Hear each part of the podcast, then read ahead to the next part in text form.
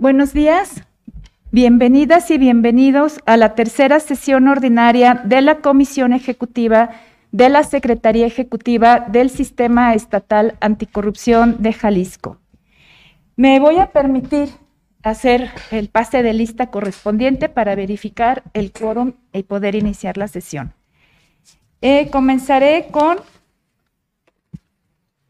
la doctora Nancy García Vázquez. Gracias. Posteriormente le pediré al doctor David Gómez Álvarez que manifieste su presencia. Gracias. El maestro Pedro Vicente Viveros Reyes. Presente. Gracias. Y la licenciada Neira Godoy Rodríguez. Presente. Muchas gracias. Eh, como sigue, doy cuenta de que nos encontramos cinco de los cinco integrantes que integramos la comisión ejecutiva, por lo que tenemos el quórum completo y podemos declarar abierta la tercera sesión ordinaria. Voy a proceder ahora a dar lectura para que en su caso podamos aprobar el orden del día. El primer punto, como lo tenemos a la vista también en pantalla, pues fue este, la lista de asistencia, la declaratoria de quórum y la apertura de la sesión. El segundo, la lectura y en su caso aprobación del orden del día. El tercero, la lectura y en su caso aprobación y firma del acta de la sesión celebrada el 4 de mayo del 2022. El cuarto, la presentación del seguimiento de acuerdos. El quinto, la presentación de los avances del Grupo Técnico de Trabajo del Comité Coordinador para el Entendimiento y Desarrollo del Modelo de Implementación de la Política Estatal Anticorrupción de Jalisco. Punto número seis, presentación de la propuesta conceptual de materiales para difusión sobre integridad para audiencias estratégicas. Punto número 7, presentación de los resultados y hallazgos del panel, el anexo transversal anticorrupción, una posibilidad para el monitoreo y evaluación de las políticas estatales. El punto número 8, asuntos generales, el 9, acuerdos y el décimo, clausura de la sesión. Si me auxilian, por favor. Eh, doctora García Vázquez. Gracias. Doctor David Gómez Álvarez. Gracias. Maestro Pedro Vicente Viveros Reyes. A favor. Gracias. Eh, licenciada Neira Godoy Rodríguez. A favor. Muchas gracias. Su servidora, Aime Figueroa, secretaria técnica de la Secretaría Ejecutiva, a favor y con esto completo también el pase de lista. Muchas gracias. Vamos a, a continuar con el tercer punto que es pues la lectura y en su caso aprobación y firma del acta de la sesión celebrada el pasado 4 de mayo, que fue la sesión pasada. Como es usual, yo les voy a pedir que me dispensen la lectura de la misma a efectos de optimizar el tiempo. ¿No estaría de acuerdo, doctor? Para, eh, porque finalmente pues se les hizo llegar para sus observaciones y comentarios, los cuales son tomados en cuenta cuando son procedentes, desde luego. Este, si están a favor de ello, les pediría manifestar nuevamente su voto. Si quieren de manera económica, creo que estamos a la vista todos. Bueno, se aprueba por unanimidad de los presentes el acta de la sesión pasada. El siguiente punto del orden del día es el punto número 5, presentación de los avances del Grupo Técnico de Trabajo del Comité Coordinador para el Entendimiento y Desarrollo del Modelo de Implementación de la Política Estatal Anticorrupción de Jalisco. Para este efecto, le voy a pedir a la doctora Susana Salcido que nos exponga cuáles han sido los resultados y aprovecho para agradecer a Naira Godoy, a Nancy García, pues la participación activa que han tenido en este grupo. Adelante, por favor.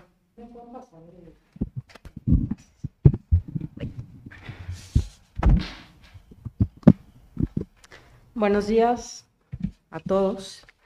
Ah, bueno, Respecto a los avances del grupo técnico del trabajo para el modelo de implementación o para la implementación, les comento, a manera de, plática, que este grupo se instaló el 18 de mayo de 2022. Contó con la presencia de los enlaces de todos los titulares del comité coordinador, de la Secretaría Ejecutiva, del Comité de Participación Social y de las unidades administrativas de la Secretaría Ejecutiva. Durante esta sesión de instalación eh, se establecieron los objetivos generales, que básicamente tienen que ver con establecer acuerdos, bases y criterios necesarios para la colaboración interinstitucional y la gobernanza en el desarrollo del modelo de implementación de la política estatal anticorrupción.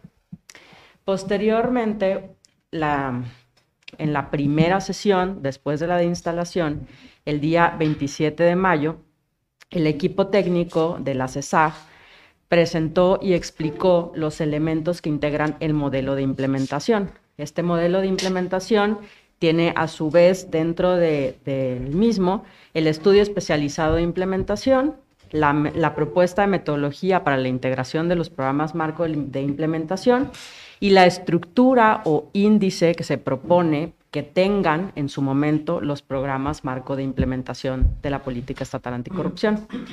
Se validaron algunas categorías analíticas, se sugirieron algunos cambios en la redacción, algunos cambios en algunos elementos que se presentaron tanto en el estudio, pero sobre todo en la parte de la metodología, para poder llegar a los programas marco de implementación. Posteriormente se celebró una segunda sesión el 3 de junio. Eh, Ahí se expusieron las directrices para la definición de esta metodología para elaboración de los programas marco de implementación.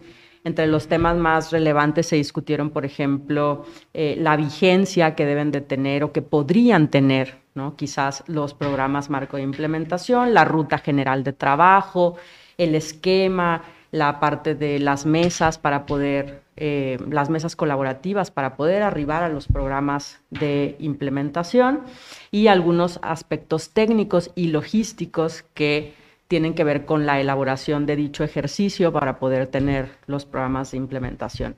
En la tercera y última sesión de la primera etapa de este grupo de trabajo que se celebró el pasado viernes 10 de junio, este, esta sesión se siguieron discutiendo las mismas directrices, pero una segunda parte de estas directrices con la finalidad de poder eh, llegar al mayor número de acuerdos posibles y poder presentar una propuesta de metodología para la siguiente sesión del comité coordinador. Entonces, eh, básicamente lo que uno de los acuerdos más importantes de la última sesión fue qué es lo que se va a presentar para la siguiente, la siguiente sesión del comité coordinador, que sería el modelo, que incluye el estudio, que incluye el análisis de acciones anticorrupción y que incluye ya la propuesta de metodología mejorada a partir de lo que se discutió en estas tres sesiones del grupo técnico eh, para la implementación.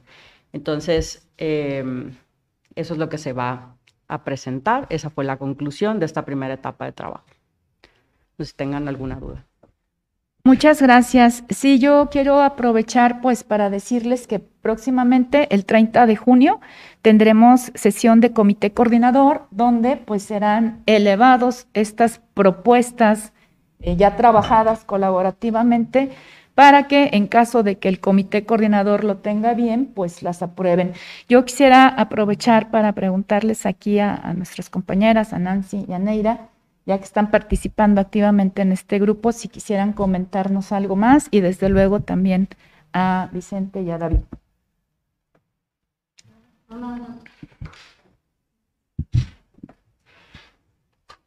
Gracias, muy amable. Pues agradecer la coordinación del equipo de la Secretaría a su, cargo, doctora. También destacar la participación activa que tuvieron los enlaces de cada uno de los integrantes del comité coordinador. Me parece que se formuló una sinergia interesante.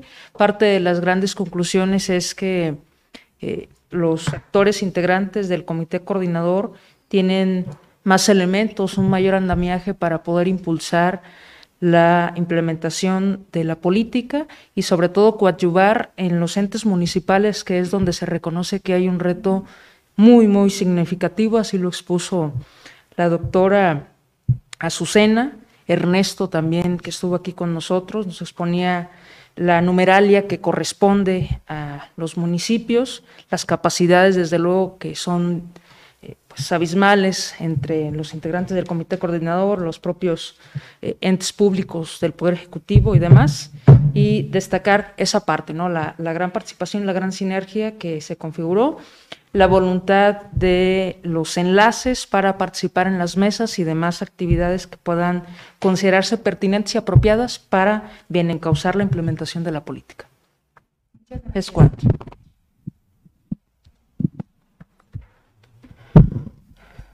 Bueno, sí, también eh, señalar que, mm, que, en estas sesiones que hemos tenido, eh, digamos, se está haciendo como, como este mapa de necesidades que se van a tener que solventar para poder trabajar toda la logística de, de la implementación. Y que bueno, pues ojalá también en la sesión del comité coordinador se compartan de manera eh, corresponsable, digamos, esta serie de insumos que se van a necesitar para trabajar el modelo de implementación, ¿no? Yo esperaría que los enlaces estuvieran ya retroalimentando de esas necesidades, esos insumos que van a ser necesarios. Este, y bueno, pues veremos entonces cuál es la respuesta que se tiene con comité coordinador. Muchas gracias. ¿Alguien más quisiera comentar algo al respecto?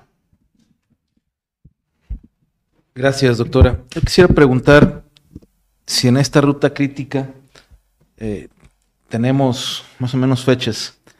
Y lo digo claramente, me empieza a preocupar y de manera importante que se llegue el mes de octubre, que termine este, este periodo de gestión del Comité de Participación Social y que no tengamos implementación.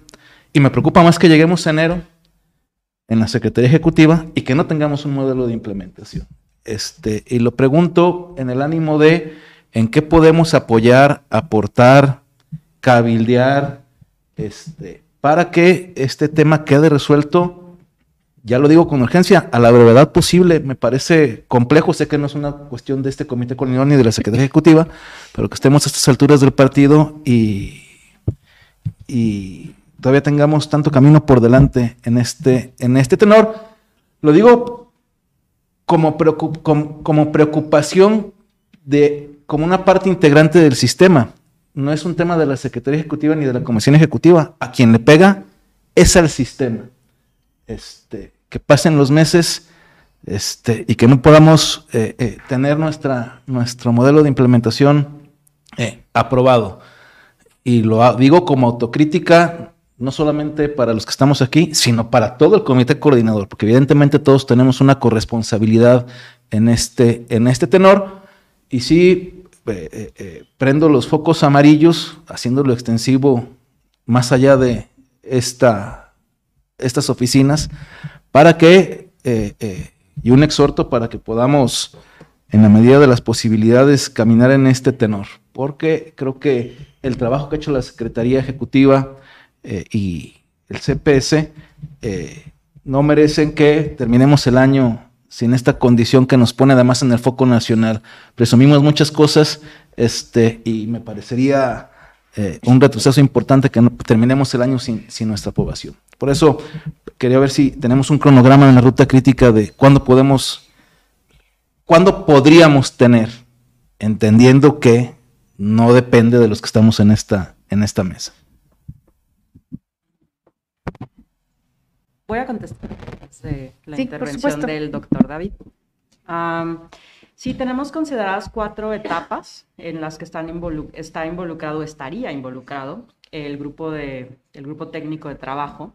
La etapa cero es la que acabamos de pasar. Es una, fue una etapa de entendimiento, de conocer los diferentes documentos técnicos que se habían trabajado eh, durante más de un año dentro de la Secretaría Ejecutiva. Las siguientes etapas eh, en gran medida dependen eh, de la siguiente sesión del comité coordinador y de la aprobación de estos elementos ¿no? y estos diferentes eh, productos técnicos. La etapa 1, que comprendería más o menos entre julio y agosto, es una etapa de preparación. Es decir, si se aprobase estas la propuesta de metodología para las mesas de trabajo para poder tener las estrategias y las líneas de acción de los programas de implementación, Entonces, durante julio y agosto se prepararía toda la logística para poder tener estas mesas. ¿no? La etapa 2 sería durante el mes de septiembre, así se planteó en el grupo de trabajo, y durante septiembre se llevarían a cabo dichas mesas colaborativas para poder definir estrategias y líneas de acción. Posteriormente, entre septiembre y noviembre, se procesarían los resultados de las mesas, de las actualizaciones de los diagnósticos y de todo el demás trabajo que se tiene que hacer para integrar, ahora sí que pues la, talacha, la redacción, eh, la integración, para poder tener, perdón, una propuesta de eh, programas marco de implementación para la última sesión ordinaria del comité coordinador de este año. Estamos pensando que hacia finales de noviembre, principios de diciembre como máximo. Esa es la ruta propuesta eh, durante, eh, durante las sesiones de este grupo de trabajo y está eh, sujeta a las aprobaciones y modificaciones que el comité coordinador y sus titulares propongan.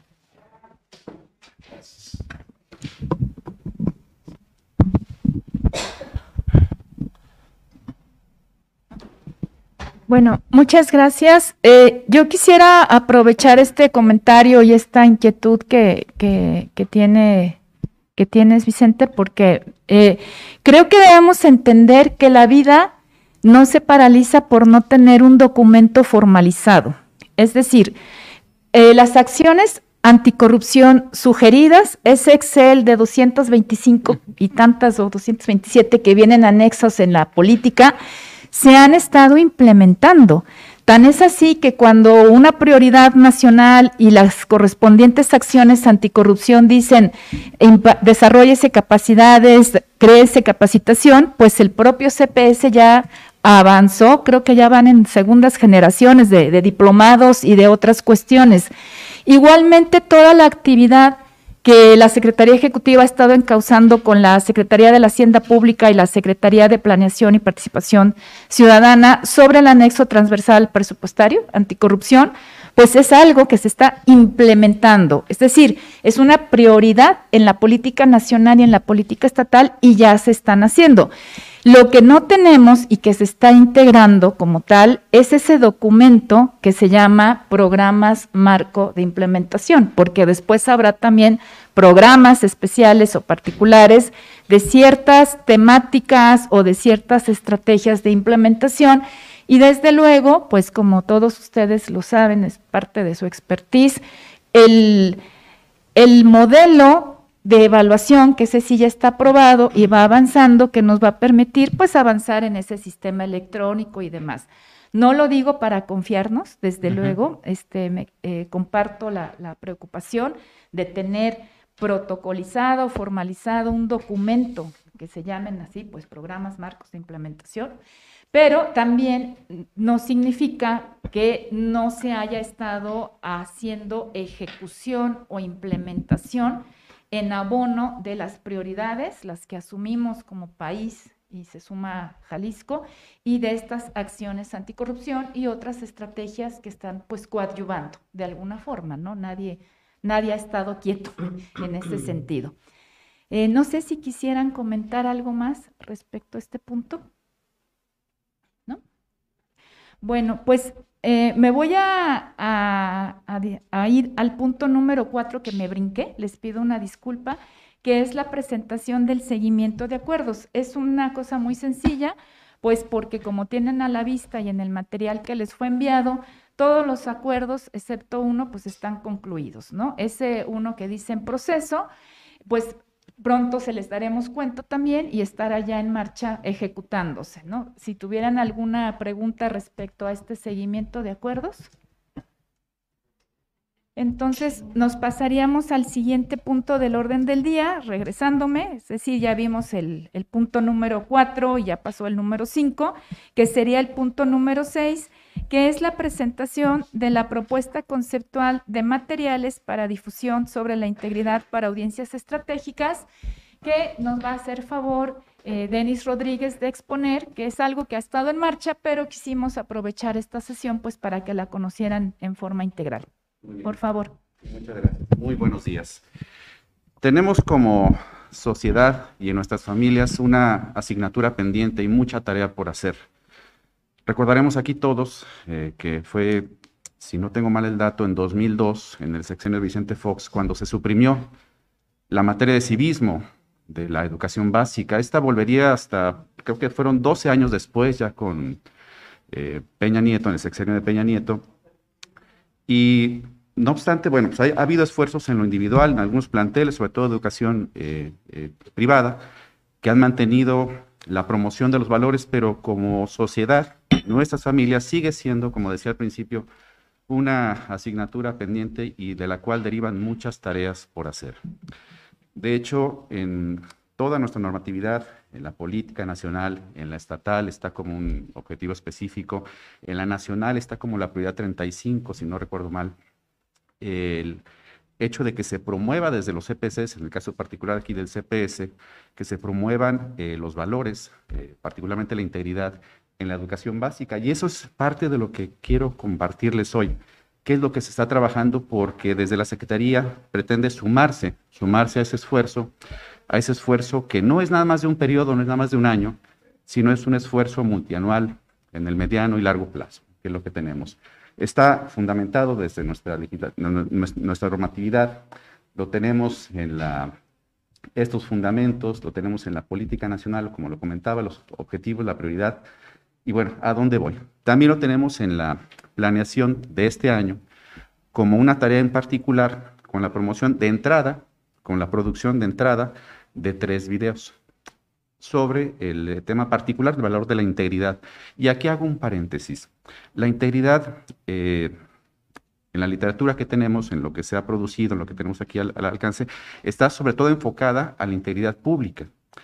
Eh, no obstante, ¿cómo podríamos transmitirle, aquí algunas de las personas son padres de familia, cómo podemos transmitirle eso a personas más jóvenes, a nuestros hijos? Ahí tendríamos que hacer un, trabajo adicional para tratar de hacer inteligible un concepto como este y que desde casa, desde la escuela, pueda entenderse un concepto como la integridad. También en el programa de trabajo de la Secretaría lo tenemos y de hecho estamos conjuntando ya algunas tareas en la cual también nos están apoyando otros jóvenes para tratar de traducir a un lenguaje accesible, a un lenguaje atractivo para justamente esa población más joven, este tipo de conceptos.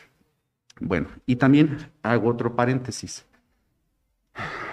Nos queda bien claro que no solamente estas tareas que son prioritarias, el fortalecimiento de los mecanismos de participación ciudadana, los esquemas, el fortalecimiento de los esquemas de, de, regulación interna son prioritarios para la tarea que nos ocupa aquí en el sistema, pero también hay algo que es más a largo plazo, que es justamente la educación. ¿Sí? ¿Cuándo veremos resultados? Pues como cualquier proceso educativo lo vamos a ver seguramente ya en el mediano y, muy largo plazo, pero es algo que tiene que trabajarse. De hecho, ya, ya ha habido esfuerzos en ese sentido. También desde, el, desde el Sistema Nacional, en la política nacional, se asentó el hecho de que, eh, bueno, tenían que hacerse, las campañas de comunicación que tienen que ver con corrupción generalmente van en sentido como muy negativo, ¿sí? como en el sentido de decir, bueno, esto es corrupto y demás, pero no tanto en sentido positivo. Entonces, una observación que se hace, una recomendación es, bueno, tengan en cuenta la audiencia, ¿sí? Vayan haciendo pruebas piloto. Es un poco de ensayo y error, ¿sí? Y eso está expresado como tal en la política nacional eh, anticorrupción. Entonces, ¿cómo le vamos a hacer para transmitir esto? ¿Sí? Bueno, lo que sí se enfatiza es que es muy conveniente que esto comience a difundirse desde muy temprana edad. ¿sí? Y es parte de la tarea en la cual aquí podemos coincidir. Nuestro objetivo es desarrollar productos comunicacionales. Dije hace un momento videos, pero puede ser cualquier otro tipo de producto comunicacional. Puede ser algo que se pueda imprimir, algo que se pueda ver en, en redes, algo que pueda ser como más tangible. Estos productos comunicacionales para la adopción de valores particularmente la integridad entre el alumnado de educación básica. Aquí podríamos ya después eh, revisar si es algún, algún, grado en particular de educación este, básica, de educación media básica, pero bueno, educación básica, en apego a los objetivos previstos en la política estatal anticorrupción y la nacional, obviamente. ¿Qué tipo de productos eh, serían?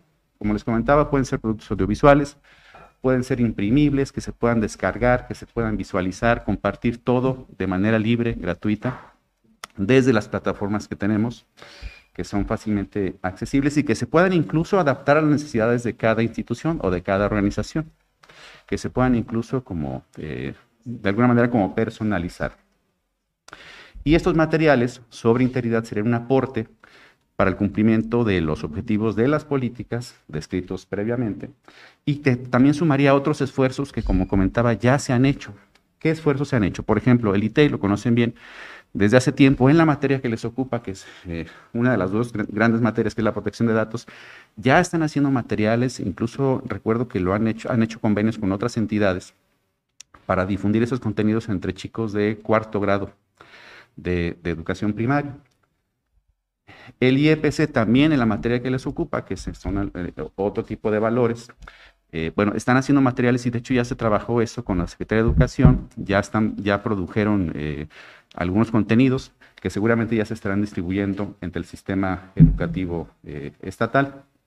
La Contraloría, la conocemos bien, una campaña que ya tiene, que será un par de años, la Tropa de Valores, que es una, una campaña bien pensada, está creo que bien diseñada, a la cual se puede sumar, se pueden sumar estos esfuerzos. Eh, comentamos, platicamos hace algunos días, hace algunos días con, con el Neira, con el maestro eh, Vicente, acerca de este esfuerzo, un esfuerzo que va pues que, que, va para, para, para mediano plazo y del cual hace falta sumar muchas, muchas voces. La CESNA incluso ha generado algunos contenidos, aunque son, como comentaba hace un momento, pues más, más enfocados a lo que es integridad, integridad pública. ¿Cuál, sería la, ¿Cuál será la estrategia? El desarrollo de estos contenidos, o vamos, con un carácter lúdico, que puedan ser eh, interesantes para esa población en particular, esta población estratégica. ¿Por qué es estratégica? Como lo comentaba en el título de la presentación, pues dentro de unos años van a ser las personas que decidan, dentro de unos años nos van a, nos van a ocupar los espacios que actualmente nosotros estamos eh, ostentando. Por eso es estratégico, trabajar con, esa, población joven y en este caso con esta eh, población infantil eh, también estos videos, como lo hemos hecho en años pasados, eh, queremos darle, maximizar la difusión a través de la inscripción en un concurso de comunicación internacional, en la cual hemos tenido buenos resultados, y obviamente proponerle esto al CPS como tal para compartir los archivos editables y que se sumen a este proyecto que tienen, que este es un proyecto multianual. Los materiales, que de entrada pues, serían tres videos y todo lo que de ahí se pueda derivar eh, ustedes lo han visto, eh, un material lo podemos este, aprovechar en diferentes, diferentes formas para las diferentes plataformas, de acuerdo con los plazos que están establecidos en la planeación anual de la Secretaría y, bueno, los que representen este aporte a ese proyecto del, del CPS. Y pues como referencia les comentaba, pues estos videos ya, ya que los hemos hecho en los dos años previos, nos ha ido, digamos, eh, como institución, le ha ido bien a esos materiales. Ya hemos estado trabajando durante este mes. La propuesta es que en la próxima sesión de este órgano colegiado podamos presentarle ya estos avances para que se puedan hacer los ajustes y de acuerdo con la planeación que se tiene del año para la Secretaría, podamos entregar en septiembre estos materiales para dar, para inscribirlos, para difundirlos y demás, y que obviamente queden para lo que en el futuro inmediato se puedan servir. Estos son los otros videos que les comentaba, que ya seguramente los conocen. Y bien, pues eh, agradecidísimo. Esta es la, propuesta, es una propuesta conceptual y después se presentarían pues, ya los avances, ya digamos que materializados. Pues muchas gracias. Eh, me sumo al agradecimiento por el diálogo que se ha tenido con el maestro Vicente y con nuestra compañera Neira Godoy. Al respecto, de hecho, pues recordemos que para esta actividad, en cierta forma, surge de, la petición que se hizo aquí en esta, en esta comisión ejecutiva, ¿verdad? No sé si quisieran comentar algo más.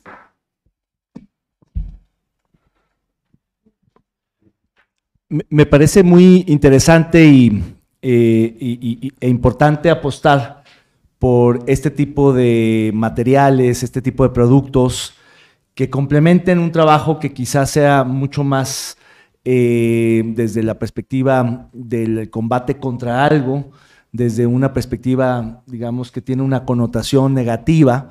Esta es la parte como más amable. Sucede algo parecido en, las instituciones electorales. La parte de educación cívica, de valores democráticos y demás. Sin embargo, también en esta parte habría que puntualizar, cuando se dice que nos ha ido bien en anteriores, como en qué términos, en qué métricas, en qué resultados, cuál ha sido el impacto. Y hacia adelante, digamos, plantear y proyectar metas para ver hacia dónde queremos apuntar. Porque al final, mi, crítica a este tipo de ejercicios desde siempre ha sido que son muy dispersos, no, no, tienen un impacto claro, son como escopetazos al aire y es difícil buscar tiros de precisión en un tema donde quieres llegar a las grandes audiencias, a los grandes sectores y segmentos poblacionales. Y ahí quizá la clave sean las alianzas estratégicas para que este tipo de materiales realmente se difundan y tengan un alcance mayor. Es decir, cuando el INE, ante CIFE, ha tenido el mayor éxito en la eh, divulgación de los valores democráticos y de la cultura cívica y de la promoción de la participación ciudadana y demás, ha sido cuando se ha aliado con el magisterio, con sindicatos, con otras organizaciones, cuando no ha ido solo y siendo el INE, IFE, el, del tamaño que es. Si además descontamos eso y estamos hablando que nosotros somos muy, muy pequeños, realmente puede ser un ejercicio muy creativo, muy provocativo, pero muy marginal, donde si uno revisa, por ejemplo, una métrica muy básica, de cuando se tuitea un pequeño flyer, un pequeño promocional, pues realmente su impacto es prácticamente nulo, ¿no? Entonces hace un esfuerzo importante de una infografía, un flyer, una, y tres likes. O sea, se, hace un esfuerzo grande y se puede repetir, pero sumados no, no, no, no rebasan, los, no llegan a los dos dígitos a veces. Entonces ahí es, hay que pensarle cómo hacerle para que pueda tener mucho más presencia, más impacto, más proyección, más alcances. O sea, yo celebro este tipo de materiales porque son, digamos, insisto, la cara amable, pero me preocupa qué tan relevantes puedan ser. Sí, muchas gracias. Eh, pues coincidimos, ¿no? Efectivamente nosotros eh, como Secretaría Ejecutiva pues llevamos unas métricas, unos comparativos, pero tengo entendido, y aquí le daría el uso de la voz al maestro Vicente, que esta, esta es como un insumo técnico que les estamos dando a un proyecto más grande que está encausado acá por el CPS y desde luego pues ya en su momento por todo el comité coordinador, ¿no? Pero véanlo así, como este insumo técnico especializado que se les proporciona para la estrategia más grande y tomamos nota de todas las sugerencias y, cosas posibles que estás comentando, David, para pues expander ese impacto. Por favor. Gracias, doctora. Gracias, Denis. David. Sí, en efecto, el proyecto originario arranca en 2000, en el, en el plan de trabajo de 2021 se planteó como un proyecto multianual a cinco años en el que se incorporó mi compañera Neira a partir del año, del año pasado como coordinadores del proyecto y que la Secretaría Ejecutiva, a través de Denis, como bien lo mencionó, hemos tenido ya la primera de varias reuniones en las que trabajaremos. En efecto, el proyecto tiene como fin el poder incorporar una unidad de estudio específica en cuarto, quinto de nivel básico, de nivel primaria, y en segundo de secundaria. Es un proyecto de largo alcance, por eso se planteó de manera multianual, en el que se pretende incorporar a la Secretaría de Educación Pública. Trabajan de la mano con nosotros en el CPS, la Contraloría del Estado y la Coordinación de Promoción Económica, la Contralora Terebrito y Javier Orendain. Y eh, también la intención es, también tuvimos una primera reunión con Play para que nos ayude al desarrollo de los materiales eh, que eh, estarán, espero, eh, esperamos, en los libros de texto de educación básica y educación media básica. De hecho, en la consulta del año anterior con las organizaciones de la sociedad civil, se nos, se nos, solicitó que no solamente lo dejáramos a nivel básico y a nivel medio básico, sino que escaláramos a nivel medio superior y superior, yo me permití decirles a las organizaciones de la sociedad que nos plantearon que con todo gusto asumíamos el reto, pero que fuéramos paso por paso. Este, la creación de los materiales, como bien lo acaba de expresar eh, Denis, no es un asunto tan sencillo, por eso es que pretendemos tener el acompañamiento de Play, con quien, por cierto, eh, recuerdo que la Secretaría Ejecutiva firmó un convenio de colaboración para poder hacer más, más eh, accesible el tema. Hay que decir que este, esto cuesta y cuesta bien, porque es un trabajo profesional, bien hecho por psicólogos, pedagogos, este personal especializado en este tema, y tendremos una reunión con ellos la semana, la semana entrante. Y se pretende sumar a los sindicatos, tanto a la sección 16 como a la sección 47, a las organizaciones de la sociedad civil interesadas en el tema educativo como Mexicanos Primero, a, este, ya lo dije, a la Contraloría del Estado que tomamos como insumo básico el tema de la tropa de la integridad para que sea a partir de este donde se detone el desarrollo de los materiales, a la Secretaría de Educación, eh, lo pretendemos subir al más alto nivel para que sea un acuerdo en el que eh, haya que modificar la currícula de educación básica y de media básica para poder incorporar este tema de la integridad. Son seis valores los que tenemos establecidos en el primer saque que hacemos y que queden establecidos permanentemente. Claro que después de ello habrá que realizar una métrica, así como acabo de hacer una críticas sobre lo tardado que estamos para nuestra implementación, bueno, pues este es un proyecto de largo alcance en el que seguramente no podremos medir eh, el impacto del mismo hasta varios años después. Así como perdimos la educación cívica en educación básica y media básica que también mencionaba Denis, recuperar estos esquemas este, no es sencillo. Plantea un problema de los muchos que nos hemos encontrado en el camino. Ya quiero ver a los profesores de cuarto de primaria cuando le digamos, oiga maestro, o maestra, después de la pandemia, de lo que hemos perdido en eficiencia educativa al tener la virtualidad con todas las complicaciones que tienen los muchachos y muchachas de educación básica para poder acceder a una computadora con internet y de que la pertinencia en el proceso educativo se perdió y después de todo lo que hay que recuperar y de toda la carga académica administrativa que han venido teniendo los docentes en el país con los nuevos modelos, además tiene que dar esta unidad de estudio a sus estudiantes? Pues evidentemente la primera respuesta no será nada agradable, porque además hay que capacitar a los maestros para que den esa unidad de estudio. Todo eso lo tenemos proyectado, por eso se planteó el esquema multianual para que pudiera tener éxito. Esperamos en septiembre del en, agosto del 2023, que es cuando ingresan este, la educación básica y media básica a, sus programas anuales, eh, podamos hacer el primer pilotaje en escuelas de zonas urbanas y en escuelas de zonas rurales. Para todavía después de hacer el pilotaje, si tenemos que hacer algún ajuste, se haga. Y la expectativa es que para agosto del 2024 podamos tener los materiales impresos y ya incluidos en los programas de estudio de educación básica y media básica y que en ese periodo escolar, en ese año escolar, se pueda eh, eh, ya implementar de manera frente a grupo en ese tenor. Entonces, si es un proyecto de largo alcance en tiempo y de gran alcance en magnitud. Porque estamos hablando que se pretende que se eh, instaure de manera formal en, los programas educativos. Tal vez son mucho más sencillo retirar los programas de educación cívica, este, fue con un plumazo y recuperar estos esquemas no es un asunto nada, nada sencillo. Entonces, esa es la planeación que tenemos y lo que abona la Secretaría Ejecutiva en este, en este tenor, este, por supuesto que abona conjunta dos proyectos. El tema es que también tenemos que dar algún tipo de resultado, eh, como lo planteó Denis, en la programación que tiene los programas de la Secretaría Ejecutiva. Por ello, este, se plantea que hacia el mes de octubre tengamos ya estos primeros materiales que abonarán al proyecto de largo alcance que tenemos como CPS y como sistema ya en, en, general, incluyendo incluso quienes están fuera del propio comité coordinador, como tiene que ser la Secretaría de Educación, este, eh, eh, en este tenor. Entonces, sí pretendemos que se convierta en una política pública este, con todas las, las letras en materia educativa en este tenor, porque también confiamos, las, las cosas no cambian de la noche y la mañana, reza un viejo dicho que chango viejo no aprende maroma nueva, entonces hay que poner el ojo en los estudiantes de educación básica y media básica y ojalá podamos escalarlo a nivel medio superior y superior.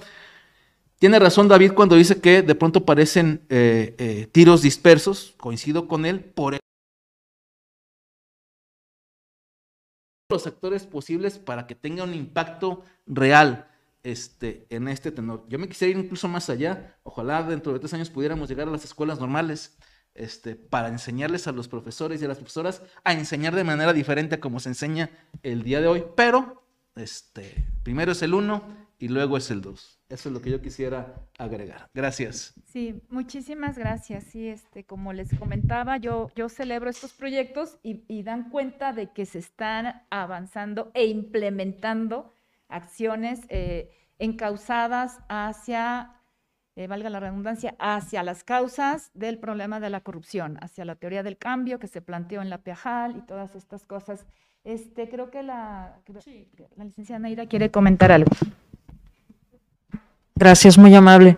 Bueno, eh, destacar ya el maestro Vicente fue muy vasto en, en, la exposición del proyecto y este proyecto no se ha detonado no por un tema de letargo administrativo, sino obedece a las situaciones coyunturales que la sociedad ha vivido, este gran receso que se tuvo en aulas, pero ciertamente los esfuerzos, la coordinación con los actores que son claves para su ejecución, ahí han estado presentes. Y también destacar que en el marco de la red de CPCs hemos tenido una importante vinculación con eh, la Comisión de Educación, con el CPC de Quintana Roo, quienes ya se han atrevido, se han aventurado, han tenido casos de incidencia en educación básica, entonces tenemos buenos espejos de referencia y para, para su servidora y para el maestro Vicente, así lo entiendo también, es grato que desde la Secretaría se sumen este gran esfuerzo, que no es solamente un esfuerzo de índole institucional,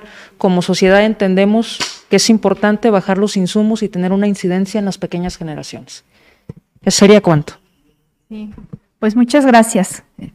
Eh, ¿Quisieras comentar algo más, Denis? Eh, o...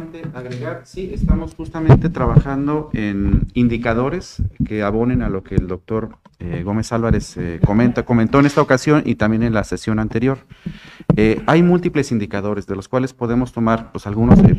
hay indicadores, por ejemplo, de cuánto una algo que se emita de parte de algún ente público qué espacios ocupa, por ejemplo, en la prensa y eso cuánto podría costar si fuera un espacio comercial que hubiera sido contratado, ¿no? O sea, hay múltiples indicadores, pero eh, solamente lo dejaría en el sentido de que lo que se hace desde el área de la comunicación no lo es todo, es simplemente un, un insumo, algo que aporta, es un instrumento para difundir, pero tiene que verse de manera integral el proyecto, porque sí, efectivamente hay que después ver si, la, si los eh, insumos y los instrumentos y las herramientas se utilizan. Sí, pero esto vamos, ya, ya eh, es algo mucho más allá de lo que se ve en la comunicación. La comunicación se tienen estos indicadores, estas métricas que se complementan con otras que, bueno, pues ya, ya se verán en cada caso en específico. Y es, es todo, doctora. Gracias. Sí. Muchísimas gracias. Si no hubiera ningún otro punto, eh, otro comentario, perdón, respecto a este punto, pasaríamos al siguiente que va a estar a, cargo de la doctora Nancy García, que es sobre los resultados y hallazgos de un panel que recientemente llevó a cabo. Punto número 7, presentación de los resultados y hallazgos del panel, el anexo transversal anticorrupción, una posibilidad para el monitoreo y evaluación de las políticas estatales. Por favor, doctora. Sí, gracias. Eh, buenos días a todos. A todos. Les voy a presentar rápidamente eh, pues sí, como la perspectiva general de este panel que organizamos a través de la Comisión de Indicadores de la Red Nacional de CPCs en un trabajo eh, conjunto que hemos realizado también con ETOS muy de, muy de cerca. Y eh, yo rápidamente nada más quisiera compartirles, eh, digamos, cómo está el anexo transversal en Jalisco que eh, hay que decirlo, Jalisco y Quintana Roo son los únicos dos estados que tienen un anexo transversal. El resto de los estados, eh, pues algunos no lo han empezado, otros lo están diseñando y nosotros tenemos un anexo transversal. Sin embargo, sí quisiera como resaltar eh, que nuestro anexo transversal es perfectible, mejorable. ¿No? Entonces, bueno, eh, el anexo transversal es eh, una herramienta presupuestaria y programática que está plasmada en el, en el, en el, en el presupuesto de egresos del estado de, voy a brincar esto, de, de, de Jalisco, ¿no? Y que está muy anclada, acá David lo sabe muy bien y Vicente lo sabe muy bien, al Plan Estatal de Gobernanza y Desarrollo de Jalisco y yo lo que señalaba es que esa estructura, digamos, tan desarrollada en Jalisco en términos de, eh, de planeación y de monitoreo y evaluación de políticas públicas, hizo mucho más fácil el anclaje del anexo transversal anticorrupción que se suma a otros anexos que también están en el Plan Estatal de Gobernanza y Desarrollo. Oscar no está por acá en la sesión presente, pero bueno, Oscar conoce bien, Aimeta conoce bien, ¿no? El, el cómo ellos estuvieron dialogando con la Secretaría de la Hacienda Pública para llevar a cabo la implementación de este anexo transversal y justamente de la retroalimentación que me proporcionó Oscar, yo resaltaba tres, cuatro cosas, ¿no? Que son como eh, lecciones para otros estados para empezar a trabajar en su anexo transversal. Uno es que entre la Secretaría de la Hacienda y la Secretaría Ejecutiva, digamos, establecieran una agenda de trabajo para ver perspectivas, experiencias e intereses comunes a la hora de diseñar el ATA. Pareciera que es una cosa fácil, pero créanme que es una cosa muy complicada, ¿no? Eh, luego, ¿cómo se iban a coordinar? O sea, ¿qué rol iba a tener la Secretaría de Hacienda? ¿Qué rol iba a tener la Secretaría de Ejecutiva? ¿Qué rol iban a tener las otras dependencias a la hora de trasladar sus eh, presupuestos de egresos? ¿no? Cómo compartir información y cuáles iban a ser los productos principales del anexo transversal. Entonces, bueno, todo, estuvieron trabajando. Y estos son datos míos. Este, yo estuve revisando cuál fue la estructura del anexo transversal en los tres presupuestos en los que ya se ha implementado. Es un anexo transversal que está con enfoque de, presupuesto basado en resultados, como está el Plan Estatal de Gobernanza y Desarrollo. Y lo que quiero que vean es el año inicial y el año final. O sea, se han incrementado las unidades presupuestarias, las unidades responsables de gasto, los programas presupuestarios y los componentes en términos generales, ¿no? Y uno diría que eso está muy bien. Y, efectivamente está muy bien porque se va recopilando más información del presupuesto que eh, se destina a, a la anticorrupción. Y además aquí hay otro punto fino en el anexo transversal, en general en la discusión a nivel país del anexo transversal. ¿Qué monitorea el anexo transversal? Monitorea solo el gasto público de los sistemas, monitorea el gasto público de todas las dependencias de los gobiernos que están vinculados a un programa presupuestario específico en anticorrupción o a un componente específico en anticorrupción este, o qué, ¿no? O sea, y aquí les, les, muestro, este es un análisis que también hice del presupuesto de egresos de este año. El, presupuesto de egresos, voy a regresar acá, del 2022, tiene 41 unidades responsables y tiene 73 componentes. Aquí está la lista de todas las dependencias que están adscritas al anexo transversal del 2022. Y nada más quisiera señalar acá con un puntito, igual no se ve, pero esta cosa de la, perdón, esta cosa, eh, la agencia de bosques, perdón, esta cosa que no, el puntito, la agencia de bosques urbanos, en teoría es la que más recursos va a ejercer en anticorrupción. Lo que yo no sé, no estoy segura, pero lo que creo es que pusieron su presupuesto íntegro, ¿no? O sea, va a ejercer más recursos que la Fiscalía Especializada en el combate a la corrupción. Entonces, necesitamos hilar de un modo más fino, me, vuelvo a regresar acá, o sea, quizá por componente más que por programa presupuestario o más que por, por eh, unidad presupuestaria, el diseño del anexo transversal, porque si no, no vamos a estar midiendo con detalle eh, lo que se hace para anticorrupción. Y otra cosa que hay que señalar, bueno, acá, voy acá, es que no están todos los eh, integrantes del comité coordinador en el anexo transversal. Por ejemplo, el Consejo de la Judicatura no está, ¿no? Entonces, sí se necesita como rediseñar el, el anexo transversal, este, y eso también es un avance importante. A ver, insisto, no como decíamos en esta, en esta sesión que tuvimos con ETOS y con otros estados, esto también es de ensayo y error, o sea, todavía estamos en una fase de aprendizaje institucional. Entonces sí va a ser clave si queremos monitorear bien las políticas y el gasto anticorrupción, pues tener un hilo más fino. Acá también hice unos cálculos de los, del presupuesto del, del sistema, ¿no? solo para comparar lo siguiente, fíjense. Por ejemplo, el anexo transversal anticorrupción tal y como está, más o menos está monitoreando el punto 26% del presupuesto total de Jalisco, ¿no? Eh, esto fue para el, 2020, para el 2021. Si le sumara, si, si monitoreáramos las políticas por los recursos que ejerce el sistema, es el 1.38%. Pero si de lo que está contenido en el anexo transversal eh, sumáramos solo lo que reportaron las, eh, las dependencias que, pertenecen al sistema, es apenas el punto 11%, o sea, vean las, las variaciones. Entonces, por eso es muy importante definir qué se quiere medir. O sea, no es que una, no es que, no es que medir el presupuesto del CEJAL sea más eficiente que medir esta relación entre el anexo transversal y el CEJAL es que tengamos claro qué se va a medir, qué se va a integrar, pues para que no pase esto, que la Agencia de Bosques Urbanos sea la dependencia que más recursos ejerce este, en el control de la corrupción, ¿no?